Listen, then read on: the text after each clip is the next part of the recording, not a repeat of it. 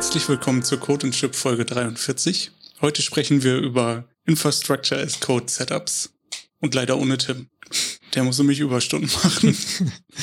ja, Grüße gehen raus an den Überstunden Tim.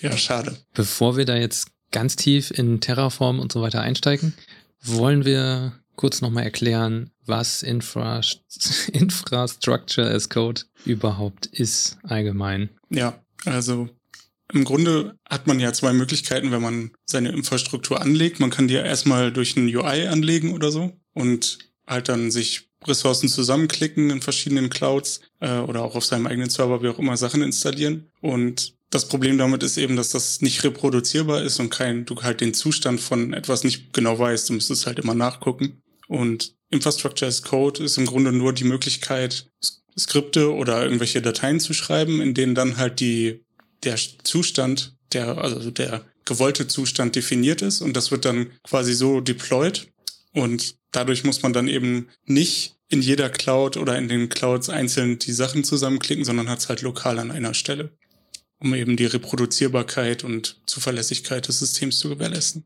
Genau, und was man damit so deployen kann, sind ja eigentlich alle Sachen, sowas wie, wenn man jetzt einen Cloud-Provider hat, ein ganzes Netzwerk, virtuelle Maschinen, Load Balancer, also ja, im Grunde die, die das Grund, die Grundbausteine, die man so braucht, um irgendeinen Service zu betreiben.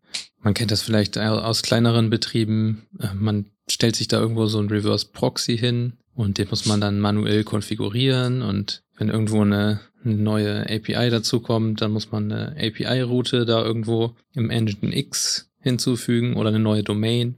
Äh, das habe ich zum Beispiel früher dann immer per Hand gemacht. Aber bei Infrastructure as Code macht man das eben so, dass man eine Konfigurationsdatei irgendwo hat, die ist auch eingecheckt im Git, wo dann drin steht, ähm, hier ist mein Zielzustand, das, das, ist die und die Domain, das geht an den und den API-Server, ähm, hol mir dafür ein Zertifikat von Let's Encrypt und dann deploy das jetzt mal hier. Und diesen Deploy-Prozess, das ist ganz wichtig, den kann man immer wieder wiederholen und es wird immer wieder der gewünschte Zielzustand ähm, gewährleistet. So dass auch wenn man das mehrfach aus, ausführt, dass immer das Gleiche am Ende herauskommt. Und wenn da mal irgendwas verkonfiguriert war, dann wird halt wieder dieser Zustand wiederhergestellt, den man eigentlich haben wollte. Genau. Und du kannst es eben auch auf verschiedene, du könntest dasselbe Setup auch, äh, mehrfach wiederholen für zum Beispiel mehrere gleiche Kunden oder mhm. äh, wenn du dasselbe Produkt mehrfach hosten willst oder so. Das spart dir halt diese immer gleiche, sich wiederholende Arbeit. Genau, also ja, dann kopiert man einfach nur die Datei und tauscht ein paar Name-Identifier aus und dann hat man das äh, schon gleich wieder irgendwo anders hochgefahren oder unter einem anderen Namen und ist damit sehr flexibel. Genau, bei Kopieren sind wir im Grunde auch schon ein bisschen beim Thema. äh, weil zum Beispiel mit Terraform, also es gibt ja verschiedene Infrastructure as Code, ähm, wie sagt man, Services, Anbieter eigentlich, oder mhm. ja, wie auch immer. Werkzeuge. Tools, äh, die, äh, mit denen man das eben machen kann. Eins davon ist Terraform, es gibt aber auch noch Ansible und es gibt auch noch von den Cloud-Herstellern in der Regel auch noch eigene. Zum Beispiel AWS hat noch äh, CloudFormation. Das ist dann nur für AWS soweit ich weiß. Ähm, aber zum Beispiel bei Terraform hast du halt die Möglichkeit, Module, also irgendwo Module zu definieren und die sind dann in irgendeinem Git-Repository zum Beispiel und dann referenziert man diese Module ähm, in einem anderen Repository, so dass man halt das nicht immer wieder neu schreiben muss oder kopieren muss oder so, sondern du hast tatsächlich nur ein paar Variablen, die in dem Modul definiert werden müssen.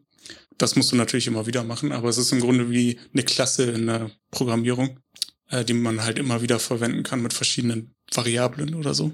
Und ähm, oder da geht's dann halt los, wenn du sehr komplexe Setups hast mit sehr vielen Services oder sehr vielen Ressourcen, die angelegt werden, hat diese hat Terraform in dem Fall zumindest auch immer ein State-Objekt. Und in diesem State-Objekt ist quasi alles gespeichert, was in dem Modul oder also in dem, in dem gesamten Modul definiert ist.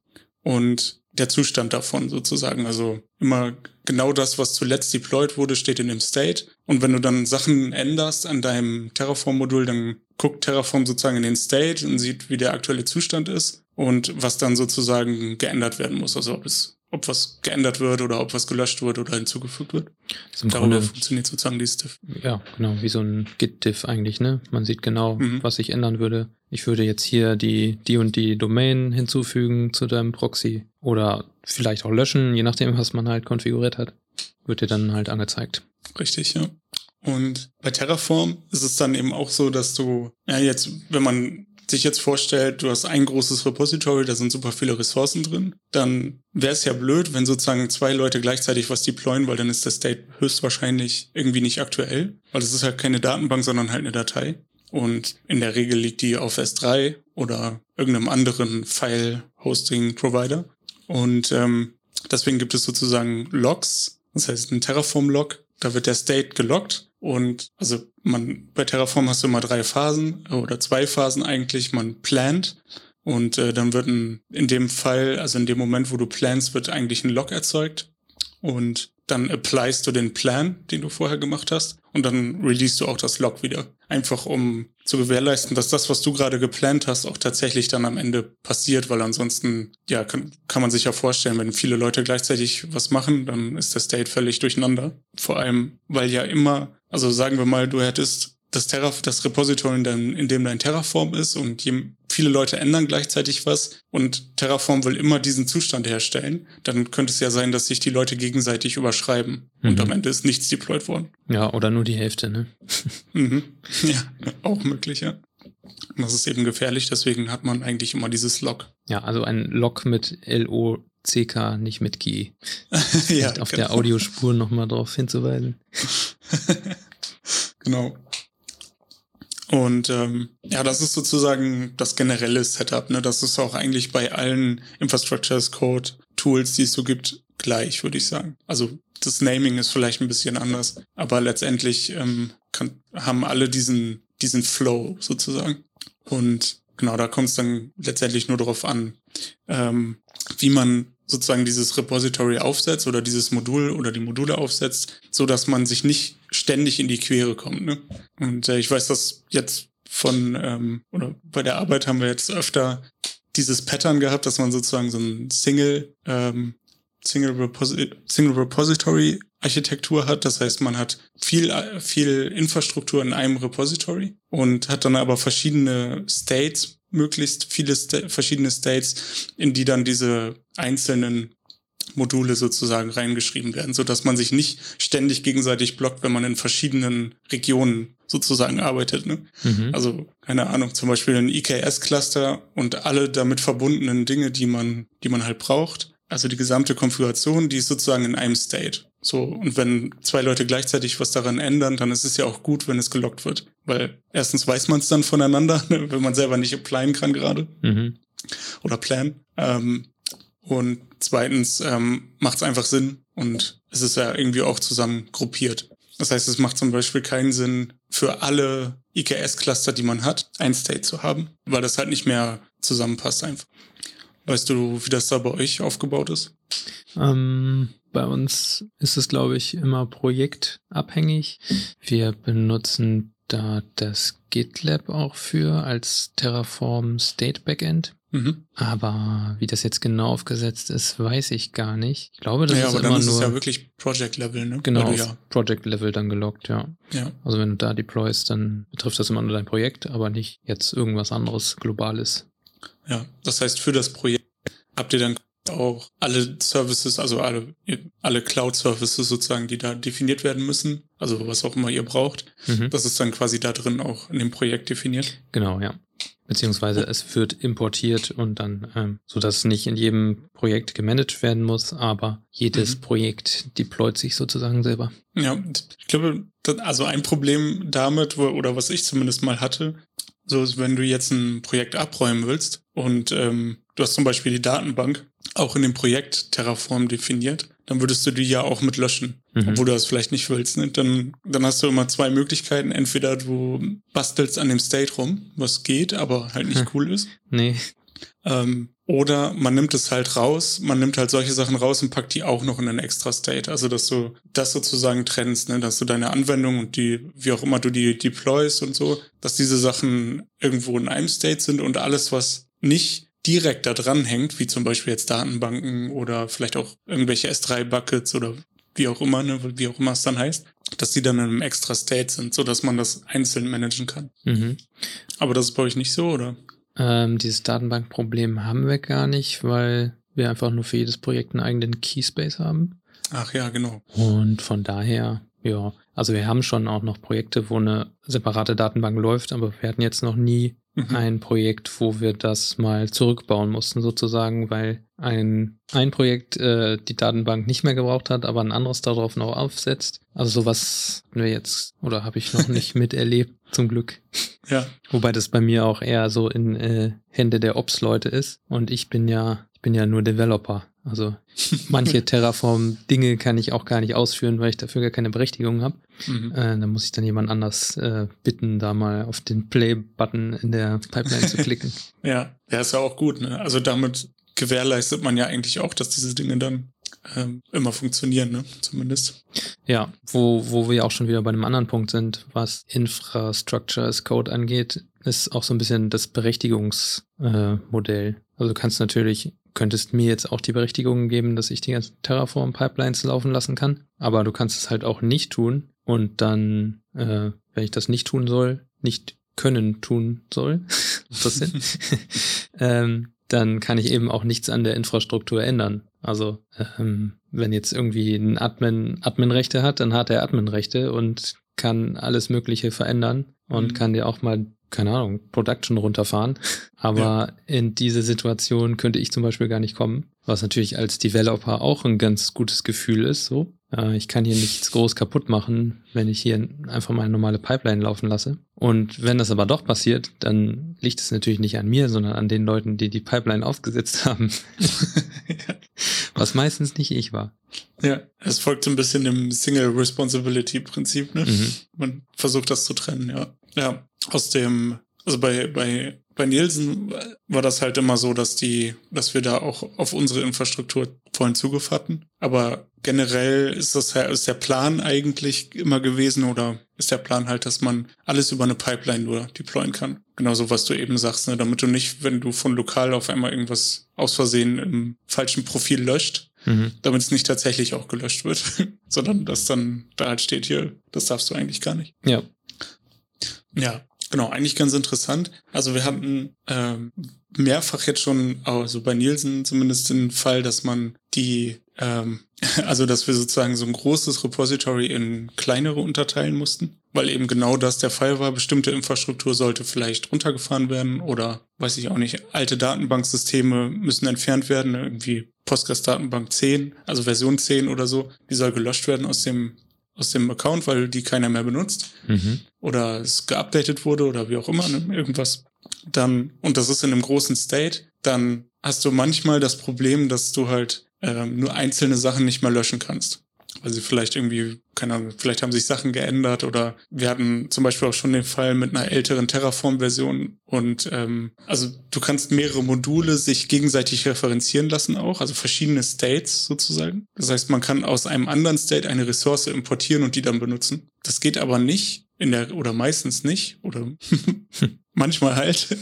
manchmal sind die Versionen nicht kompatibel. Zumindest bei Terraform war das ganz lange der Fall, dass du sozusagen, wenn du eine neuere Version hast und der State neuer war, also zum Beispiel Terraform, ganz schlimm war das, glaube ich, bei Terraform 0.12 und dann gab es 0.14, also die Schritte waren ganz kurz hintereinander und ein State war halt schon geupdatet und der andere nicht und dann konnten die sich nicht mehr referenzieren Mhm. hatten sie aber vorher. Also der State war vorher, beide waren auf 0.12 zum Beispiel. Und dann wurde das eine geupdatet, dann ist der alte State auf dem, auf der älteren Version, der ist ja noch vorhanden, aber du kannst dann nicht mehr planen und auch nicht destroyen, Okay. weil der State halt nicht mehr kompatibel ist und der das aber importieren muss Mhm. für diesen, um den Zustand irgendwie wieder sich herzu, also auszurechnen sozusagen. Und ähm, ja, da hast du dann manchmal voll den Hassel, dass du halt alte Module nochmal updaten musst, was teilweise echt nervig ist, um die dann wieder abräumen zu können. Mhm. Und also solche, solche Themen kommen dann halt oft auf. Deswegen glaube ich auch, dass es sinnvoller ist, halt dieses projektbezogene, äh, was du jetzt gesagt hast. Ne? Also man hat pro Projekt Infrastruktur, die kann man updaten oder man lässt sie sein, wie sie ist. Und im besten Fall muss sich da auch nichts referenzieren. Hm, Ja, und das kann an sich auch schon ähm, ja, aufregend genug sein, sag ich mal. Je Ja. nachdem, was man, also ich habe jetzt hauptsächlich so von der Terraform Provider Seite damit gearbeitet. Also Terraform Provider sind ja sowas wie, ja, so eine Art Plugin im Grunde, um Terraform mit einer, mit einem, naja, wie sagt man, mit irgendeinem Service oder so, äh, ja, das Terraform darauf was einrichten, updaten, einstellen kann. Zum Beispiel gibt es auch einen GitHub Terraform Provider, dass du deine ganze GitHub-Organisation verwalten kannst, ähm, kannst bestimmten Leuten Berechtigungen geben. Das kannst du dann eben alles in diesen Terraform-Dateien festlegen und damit das mit Terraform funktioniert, gibt es eben einen GitHub-Provider. Und wenn du damit so anfängst, dann richtest du ja mal irgendeine Ressource ein und dann machst du dieses Terraform äh, Plan und das ist ja sozusagen der Dry Run. Dann zeigt Terraform dir, was es jetzt anlegen würde. Und je nachdem, wie der Provider für deinen Service, was du einrichten willst, oder keine Ahnung, deine Infrastruktur, wie der gestrickt ist, ähm, hat man da manchmal ein bisschen so mit den Default-Werten interessante Geschichten, dass du jetzt in deiner Terraform-Datei, wo du das alles runterschreibst, wie du es haben möchtest, bestimmte Sachen auflistest und bei dem Make, äh, bei dem, bei dem Plan kommt dann halt was ganz anderes raus, dass Terraform auf einmal irgendwas setzen will, was du da gar nicht angegeben hast. Aber das ist halt der Default-Wert von dem Provider. Und ja, da muss man dann meistens nochmal dreimal genau hingucken, ist das jetzt wirklich das, was ich will? Okay, dann muss man in den Provider-Code gucken. Alles klar, das ist hier der Default. Dann kann man das schon so machen. Aber ja, also ich fand das auch schon an sich für so auf Projektlevel ist es auch schon genug, so um irgendwas zu überblicken. Ja, ja, das stimmt. Wo du das gerade sagst, also man kann auch relativ simpel eigentlich diese Provider selber schreiben. Ja. Ähm, und dann tatsächlich alles damit managen. Also das ist schon ziemlich cool eigentlich. Ne? Also, ja, habt ihr da viele, hab, also habt ihr selbstgeschriebene Provider auch, oder? Ja, wir haben ein paar, die wir benutzen und auch welche, die wir selber geschrieben haben, um Ja. bestimmte Sachen einzurichten. Wenn man jetzt irgendwie einen großen Kunden hat, der irgendwas Spezielles braucht, dann muss man auf unserer, Plattform dann auch bestimmte Sachen einrichten, ähm, die man jetzt so von außen nicht machen kann, aber die wir einfach vorbereiten müssen. Und da ist dann so ein Provider natürlich auch sehr hilfreich, weil der das dann auch, ja, eben diesen Vorteil von Infrastructure as Code voll ausspielt. Es wird immer der Zustand hergestellt, den man einmal definiert hat. Und wenn da jemand was dran verändert hat, dann lässt man das einfach nochmal laufen und es ist wieder das, was man eigentlich haben wollte. Kann, das kann sich dann auch schön aufheben, ne? Irgendeiner versucht gerade was anderes übers UI zu machen und dann wird's wieder deployed. Ja, also mh, bei uns sind das, äh, sind das dann mehr so Puzzlestücke, ne? Dann, du müsstest dann ganz schnell von der von der SPA, ähm, von der von der Web-App irgendwo hinspringen und dann da einen Button klicken und dann an eine ganz andere Mhm. Stelle springen und da irgendein Feld ausfüllen. Also das ist ja auch so ein bisschen Auto Automatisierung, ne? Man will da ja, Ja. auch Sachen vereinfachen und sich ein bisschen Klickarbeit ersparen. Ja, auf jeden Fall. Vor allem, wenn man, wenn das wirklich so ein wiederkehrender Prozess ist, Ja. macht's ja auch gar keinen Sinn, weil jedes Mal, wenn du klicken musst, machst du Fehler wahrscheinlich. Also Ja. die Wahrscheinlichkeit steigt. Oder du vergisst irgendeinen, irgendeinen Schritt in deiner Ja, Einrichtung. ja, das ist schon ziemlich cool. Das haben wir auch ein bisschen gemacht, um so Permissioning zu regeln auf eigenen, auf eigener Infrastruktur sozusagen oder auf eigenen Services. Mhm. Und ähm, das kann man, ist wirklich schnell geschrieben und super simpel eigentlich. Ja, also ich fand es jetzt in Go, ist es irgendwie ein bisschen seltsam teilweise. Es sind ja komische Patterns drin, aber das ist, glaube ich, auch sprachenabhängig. In Das was hast stimmt, du ja. das geschrieben? Ja, auch, auch Go. Mhm. Also, ja, es ist nicht super durchsichtig, aber es gibt ein paar ganz gute Examples, ne? Und Ja, genau. wenn man das einmal verstanden hat, ist der Flow eigentlich ganz okay. Fand ich jetzt zumindest. Ja, ist ein bisschen viel. Also mir kommt das ein bisschen overengineert vor, aber es ist natürlich auch, es muss super allgemein sein und Mhm. Go hat bisher noch keine Generics, aber kommt ja jetzt bald. Aber trotzdem hat man es erstmal ohne Generics implementieren müssen und deswegen ist es vielleicht an der einen oder anderen Stelle ein bisschen sperrig geworden. Ja. ja, ist wahrscheinlich auch Altlast viel, ne? Mhm. Alles muss immer kompatibel sein. Sind die neuen Versionen auch hauptsächlich. Also, das ist wirklich ganz gut. Das ist auch in den Versionen 011, 012, 013, das war wirklich ganz schlimm. Das war so vor zwei Jahren, glaube ich. Und jetzt seit, äh, seit der, seit dem Stable Release, ähm, ist es tatsächlich ziemlich gut geworden. Dass das auch rückwärtskompatibel ist und so. Mhm. Irgendeine Frage. hatte ich. Naja, Also, Wo genau, jetzt, denn, sorry. Ich hätte auch noch eine Frage. Ja. Ähm, wo sind denn jetzt, weil ich damit jetzt länger tatsächlich nicht mehr so viel zu tun hatte, wo sind die Unterschiede zwischen einem Terraform Provider und einem Module? Okay.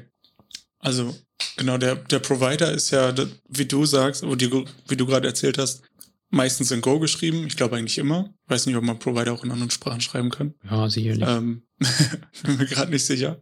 Auf jeden Fall geht Go. Und ähm, ein Provider gibt dir sozusagen die Möglichkeit, eine bestimmte Infrastruktur zu provisionieren. Ne? Mhm. Und ein Module ist im Grunde dann die Provisionierung davon. Also du kannst sagen, es gibt einen AWS-Provider, der gibt mir die Möglichkeit, bei AWS ein S3-Bucket äh, einzurichten. Und wenn ich ein Module mache, indem ich sozusagen das abstrahiere, weil ich habe ein paar Defaults, äh, zum Beispiel Encryption muss immer an sein und solche Sachen, da kann ich ein Module schreiben und jemand anders kann dann das Module importieren, das den Provider benutzt. Ah ja, okay.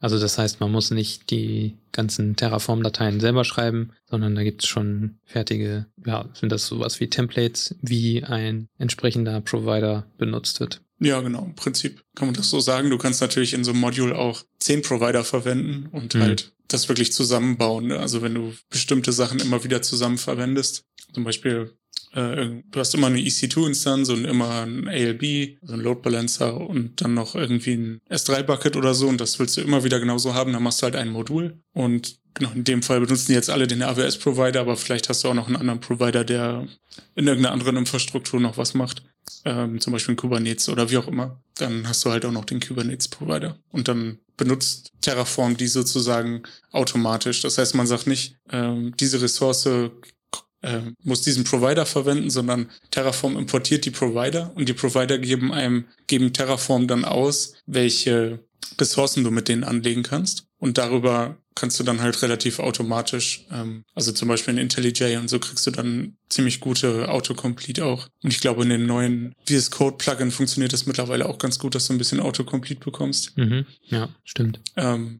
so dass du dann halt weißt, welche Ressourcen kann ich überhaupt anlegen mit den aktuellen Providern, die ich hier habe und welche Variablen gibt's in den Ressourcen und so weiter. Also man, so ein Modul, da baut man sich in der Regel halt mehrere Ressourcen zusammen aus verschiedenen Providern oder auch immer demselben. Das spielt ja keine Rolle.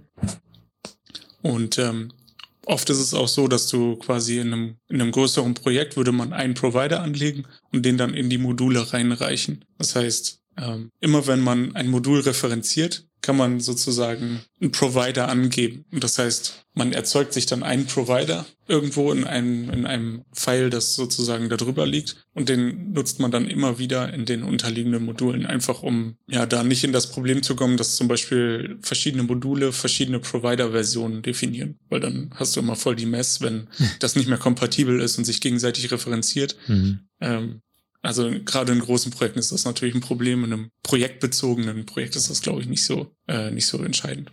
Und äh, ja, deswegen, das war auch noch ein Thema, was, äh, was ich interessant fand. Und wie gesagt, wir haben viel so Monorepo-Infrastruktur aktuell und ein paar Sachen davon würden halt mehr Sinn machen, wenn man sie in die Projekte reingibt. Also sagen wir mal, du hast äh, irgendeinen Service, der braucht eine EC2-Instanz, um da drauf zu laufen. Jetzt total simpel. Dann ist das dann gibt's da mehrere Möglichkeiten halt und viele fahren halt aktuell so diese Monorepo oder es gibt halt diesen, diesen Ansatz Monorepo, dass man dann sagt, ich erstelle mir diese EC2-Instanz in einem anderen Repository, das überhaupt nichts mit meinem Projekt zu tun hat Mhm. und referenziere das dann sozusagen in dem Projekt und deploy meine, meinen Service dann da drauf, um das komplett zu trennen und wahrscheinlich auch, um nicht irgendwie die, die Instanz kaputt zu machen. Und genau in dem Fall ist es halt wichtig, dass man dann diese States auch ordentlich scoped, so dass du nicht das Problem hast, dass alle in denselben State deployen und dann das ständig gelockt ist und du nur ein oder zwei Deployments am Tag schaffst, weißt du, weil jedes Deployment dauert ja ein bisschen und je größer das Projekt wird, desto länger dauert auch das Planning. Mhm. Also ein, äh, ein, großen, ein großes Modul, da dauert das Planning halt irgendwie eine halbe Stunde oder so. Dann, Ja, klar, weil Terraform erstmal alles abfragen muss, wie ist denn der aktuelle Genau. State, ne? Ja, und dann, ja, und dann stell dir vor, da ist ein Fehler drin, dann dauert es wieder eine halbe Stunde, dann musst du deployen, das dauert auch eine halbe Stunde, sind schon anderthalb Stunden rum. Das heißt, du kriegst irgendwie nur sechs oder vier Deployments am Tag durch, Mhm. weil der State ja auch ständig gelockt ist. Und da muss man halt extrem aufpassen, dass man das ordentlich scoped. Ja, Jo. Hattest du noch irgendeine Frage? Ich hatte dir vorhin da die dir da reingegrätscht. Ja, mir fällt sie gerade nicht mehr ein. Naja, ähm, ich weiß nicht, hast du vor Terraform schon mal ein anderes Tool benutzt für sowas? Ja, tatsächlich habe ich davor mal Ansible benutzt. Allerdings um Bare Metal Hardware zu provisionieren. Mhm. Das war dann auch ganz gut. Wir hatten so, äh, äh, ja, so kleine Computer, die wir als äh, Vor-Ort-Server sozusagen an Kunden geben wollten. Und da musste halt immer dieselbe Software drauf laufen, selbe Betriebssystem. Oder es ist einfacher, wenn man es so macht, weil, ja, man kann sich das ungefähr vorstellen, wenn man zehn solcher Geräte irgendwo rumstehen hat, reicht es schon, wenn man da zehn unterschiedliche Installationen hat. Ähm, ja, es läuft einfach irgendwann alles auseinander. Auf dem einen ist das Package installiert, dafür das andere aber nicht. Und dann brauchst du wieder, irgendwo brauchst du Git, aber auf dem anderen brauchst du Curl. Und dann mhm. ja, installierst du halt einfach erstmal so überall dasselbe. Und dann hast du überall auf allen Geräten erstmal alles drauf, was man so braucht, mit VPN und keine Ahnung, erstmal alle Updates installieren. Und dann die eigene Software darauf zu deployen ist ja auch nochmal was anderes.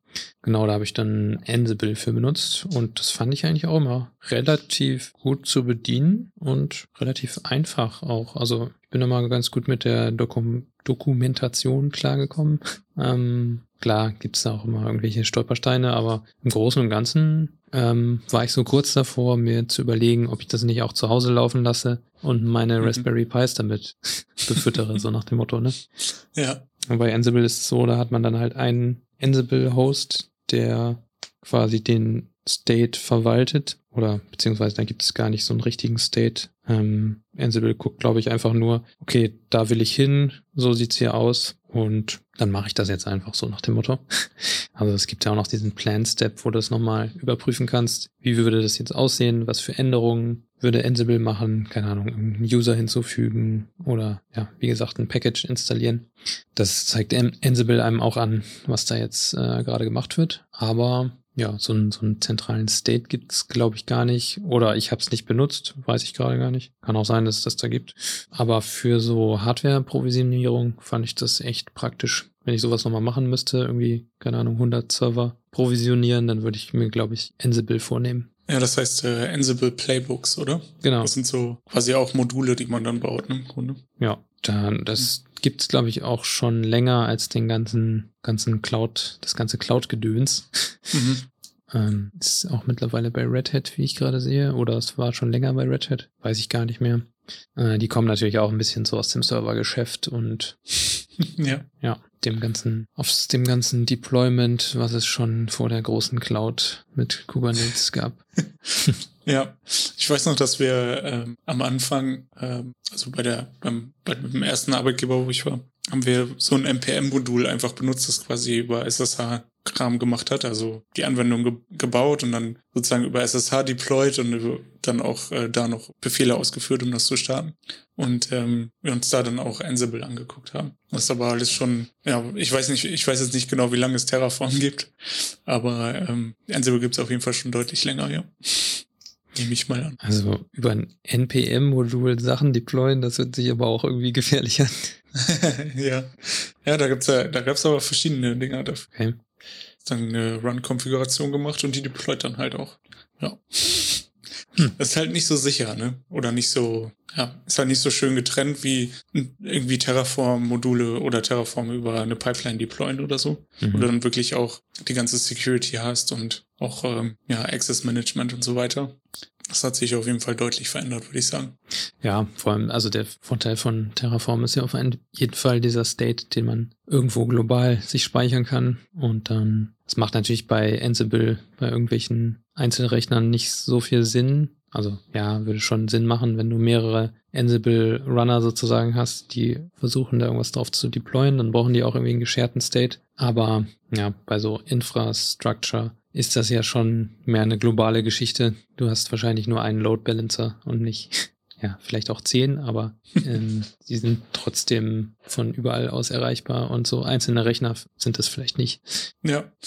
Das ist dann bei, bei diesen Playbooks, wenn du da was hinzufügst, würde der das dann komplett nochmal abspielen? Also. Ähm, das war immer so, dass er sich das Playbook anguckt und dann bei den einzelnen Schritten sagt, ähm, hier habe ich keinen Change und das hier also wenn du jetzt ein neues, einen neuen Step hinzufügst, dann erkennt er das schon, dass das ähm, dass die alten, dass es die alten Änderungen schon gab. Irgendwelche User, die schon existiert haben oder eine Software, die schon installiert ist. Ähm, das hat Ansible eigentlich ganz gut hingekriegt immer. Ja, da muss es da ja auch irgendeine Art State geben. Ja, da, da gibt es dann auch so eine, so eine Art Pro Provider, die zum Beispiel mit der Paketverwaltung apt sprechen mhm. und mhm. dann kann das Ding halt apt abfragen, hast du jetzt hier Curl schon installiert? Und wenn ja, dann ist für den Step kein Change notwendig. Ich glaube, ja, ja irgendein State wird es da auch geben, damit das Ganze auch schneller ablaufen kann. Mit Sicherheit, ja. Aber man kann ihn halt auch immer wieder neu initialisieren, den State. Aber es geht ja bei Terraform auch, wenn man jetzt noch keinen hat. Genau, du kannst auch ähm, bei Terraform jetzt zum Beispiel auch schon vorher angelegte Hardware in den State importieren. Äh, Hardware, Ressourcen meine ich. ähm, also wenn du irgendwas in einem anderen State mal hattest oder so, also das geht halt auch. Du kannst aus bestimmten States oder aus States, die du schon hast und den du vielleicht ändern willst oder so, du willst irgendwelche Ressourcen da aus dem einen State rausmigrieren und in den neuen rein, dann kannst du das auch alles machen. Ähm, oder halt auch schon existierende Ressourcen einfach importieren. Mhm. Also bestimmten Zustand einfach nur ohne ihn herzustellen. Das, äh, ja, ist alles möglich mittlerweile. Ich habe noch mal ein paar Eckdaten rausgesucht. Also Terraform ist selber auch in Go geschrieben. Von daher vermute ich mal, dass die Plugins und oder die Provider auch alle nur in Go geschrieben werden können. Ähm, wurde vor. Ja, die funktionieren ja bei gRPC wahrscheinlich.